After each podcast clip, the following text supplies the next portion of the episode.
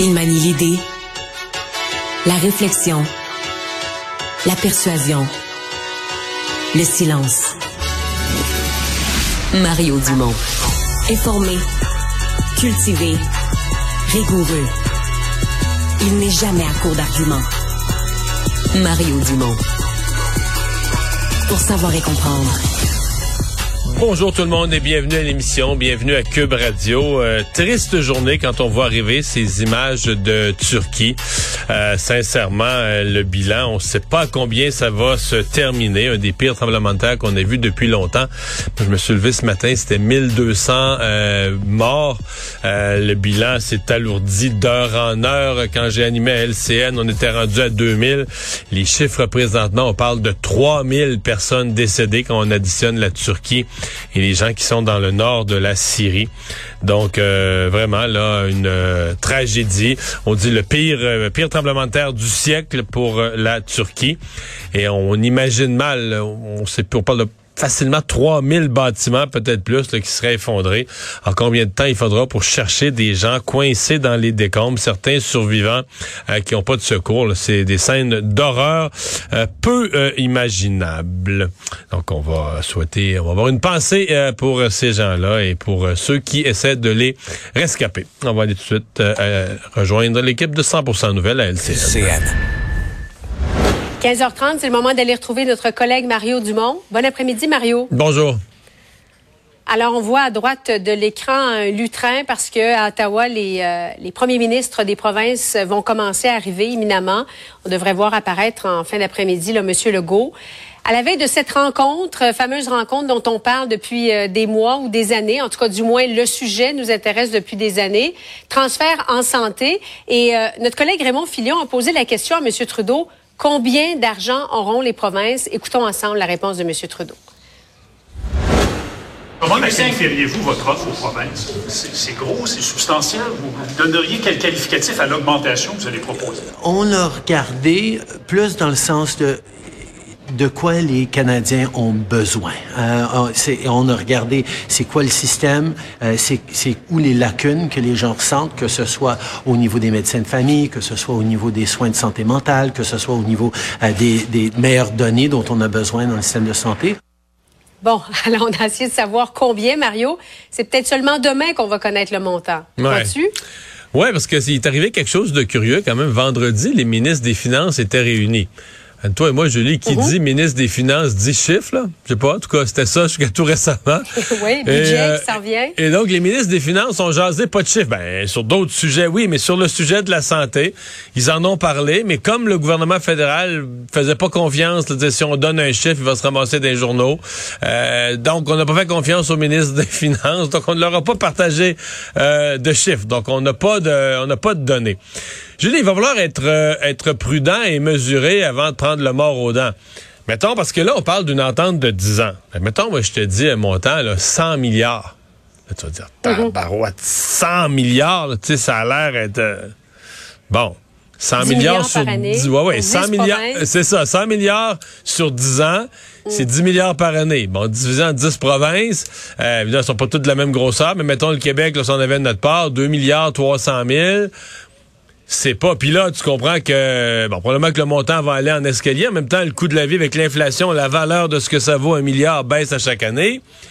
Donc, c'est pas tant que ça. Là. En fait, si le gouvernement fédéral annonçait 100 milliards sur 10 ans, ce serait même pas vraiment beaucoup. Je sais que c'est épouvantable de dire ça, 100 milliards, c'est pas beaucoup, mais quand tu le ramènes là, sur une aussi longue période, puis divisé par province, puisque c'est vraiment, tu sais, mettons, euh, c'est pas euh, c'est pas si gigantesque que ça. Donc, il faudra vraiment être prudent, puis parce qu'il il va y avoir une possibilité pour le fédéral de faire un effet de une espèce d'effet théâtral, de dire, hey, on met 100 milliards, euh, les provinces peuvent pas dire c'est beaucoup, c'est pas beaucoup, mais faudra le découper, il faudra voir ce que ça représente l'année prochaine, l'année d'après, concrètement divisé province par province dans les différents programmes, parce que ce qu'on sait déjà, c'est que l'entente va être divisée en deux.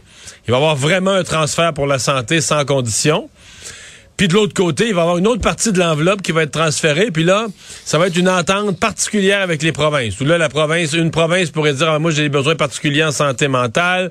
Une autre province pourrait dire, ah, moi, c'est les aînés ou ça pourrait être deux groupes. Mais donc, des programmes plus spécifiques où là, le fédéral va aider pour ses besoins spécifiques aux provinces. La... Mais Mario, M. Trudeau parle d'une rencontre de travail. Ben, c'est ça, je une rencontre de travail? Est-ce que c'est pour modérer les attentes? Oui, oui, oui. Ouais, ouais. Mais, en fait, c'est drôle parce que d'un côté, M. Trudeau fait ça, puis on a un peu l'impression que de l'autre côté, l'équipe de M. Trudeau, ou en tout cas quelqu'un qui coule quelque chose, parce que le Globe and Mail est toujours une journée en avant sur ce qui s'en vient, puis qu'une entente est en préparation, puis tout ça. Puis c'est le Globe and Mail qui nous a appris qu'il travaillait sur un scénario de sur 10 ans. Puis le Globe and Mail, ce matin, ils disent, ben là, demain, il va y avoir une entente. Fait que M. Trudeau, c'est comme, tu sais, souffler le chaud et le froid, là. T'as M. Trudeau qui, lui, veut pas se commettre. Et je le comprends. Stratégiquement, c'est vraiment pas fou de sa part de parler d'une rencontre de travail, parce que, dans le fond, si jamais euh, tout allait mieux que prévu qu'il y avait une entente, personne ne va y reprocher. Il va pouvoir dire, écoutez, ça a été une journée là extraordinaire, productive. Euh, on a pu s'entendre. Ça va avoir l'air d'un miracle qui est arrivé en cours de journée. Alors que s'il n'y a pas d'entente, ben il va dire, c'est ça qu'on n'a jamais parlé d'entente. C'est ça qu'on avait prévu. une rencontre de travail. On a avancé. Euh, est-ce qu'après ça, ils vont essayer de jouer la carte d'en faire parce que la partie spécifique à chaque province, peut-être qu'ils vont essayer d'en faire une espèce de concept que il faut, faut signer ni plus ni moins qu'une entente avec chacune des provinces, une entente ad hoc, spécifique à chaque province. Donc, comme si on signait un peu 10 ententes. Puis là, bon, on voit déjà venir le gros le train, là, comme on dit, on va venir les gros chars, que les plus petites provinces, les provinces de l'Atlantique vont être prêtes à signer, avec mm. il n'y aura plus de front commun des provinces, avec les provinces qui chialent ou qui vont dire, moi, j'ai pas ce que je veux. Mais là, on va voir là, vous dire, ah, là, on a déjà 4 sur 6 qui ont signé, là. Fait que là, vous autres, vous êtes mieux de signer. Est-ce que ce jeu-là va se jouer? À voir à voir effectivement, alors qu'on attend euh, toujours les, euh, les, premiers ministres qui vont prendre parole euh, à ce lutrin. Mario, l'élection partielle dans Saint-Henri-Saint-Jacques, Saint-Henri-Sainte-Anne plutôt, est officiellement déclenchée. Alors, les électeurs seront appelés aux urnes dans cinq semaines, le 13 mars prochain. On va écouter ensemble le candidat du PLQ et le candidat de Québec solidaire. On parle de logement, on parle de la crise de l'accessibilité aux services de garde. On parle aussi de la sécurité. Vous savez, en entrepreneuriat social, il faut être créatif pour trouver des nouvelles solutions, de vraiment aller chercher des solutions vraies, pas juste le côté justice sociale qui est très important pour nous, d'écouter les problèmes, mais de trouver des solutions qui sont basées sur une économie forte aussi. Moi, je veux mener une campagne positive, une campagne inclusive, une campagne euh, dans laquelle tout le monde est capable de se reconnaître dans le projet de Québec solidaire. Euh, je veux qu'on ait une vision positive de l'immigration, une vision inclusive de l'immigration, et je vais en parler tout au long de cette campagne. On peut faire tellement mieux sur ce sujet-là. Mario, la, la lutte se joue définitivement à deux? Ben, euh, j'entends déjà euh, quand, quand une lutte comme ça euh, part avec deux joueurs, l'autre va toujours utiliser la même expression. Et je m'attends de l'entendre de la CAC se faufiler entre les deux. On entend ça des fois que dans une mm. division du vote plus serrée que prévu, ben des fois le troisième joueur se faufile, mais c'est quand même rare. On a déjà vu ça.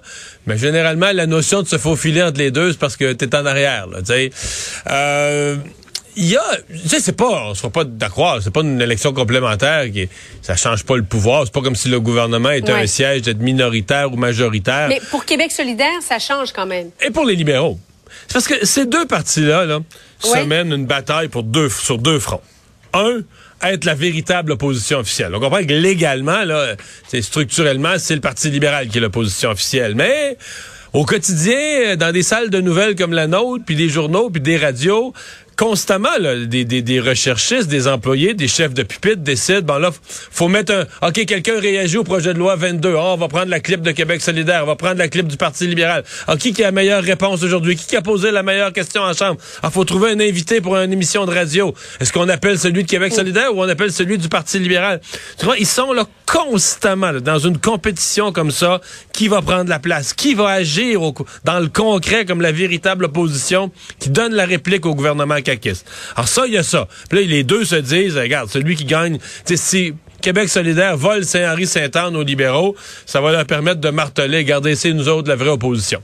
L'autre affaire, ils se mènent une bataille pour Montréal. L'extrême ouest de Montréal anglophone, ça, tout le monde l'accorde aux libéraux. Mais le reste de l'île de Montréal, il y a un comté péquiste, celui de Paul-Saint-Pierre-Plamondon, il y a deux comtés CAC, mais c'est pas le PQ puis la CAC à Montréal. Un peu dans Pointe presse de proche de proche de Pointe-aux-Trembles, dans Pointe de l'Est, là.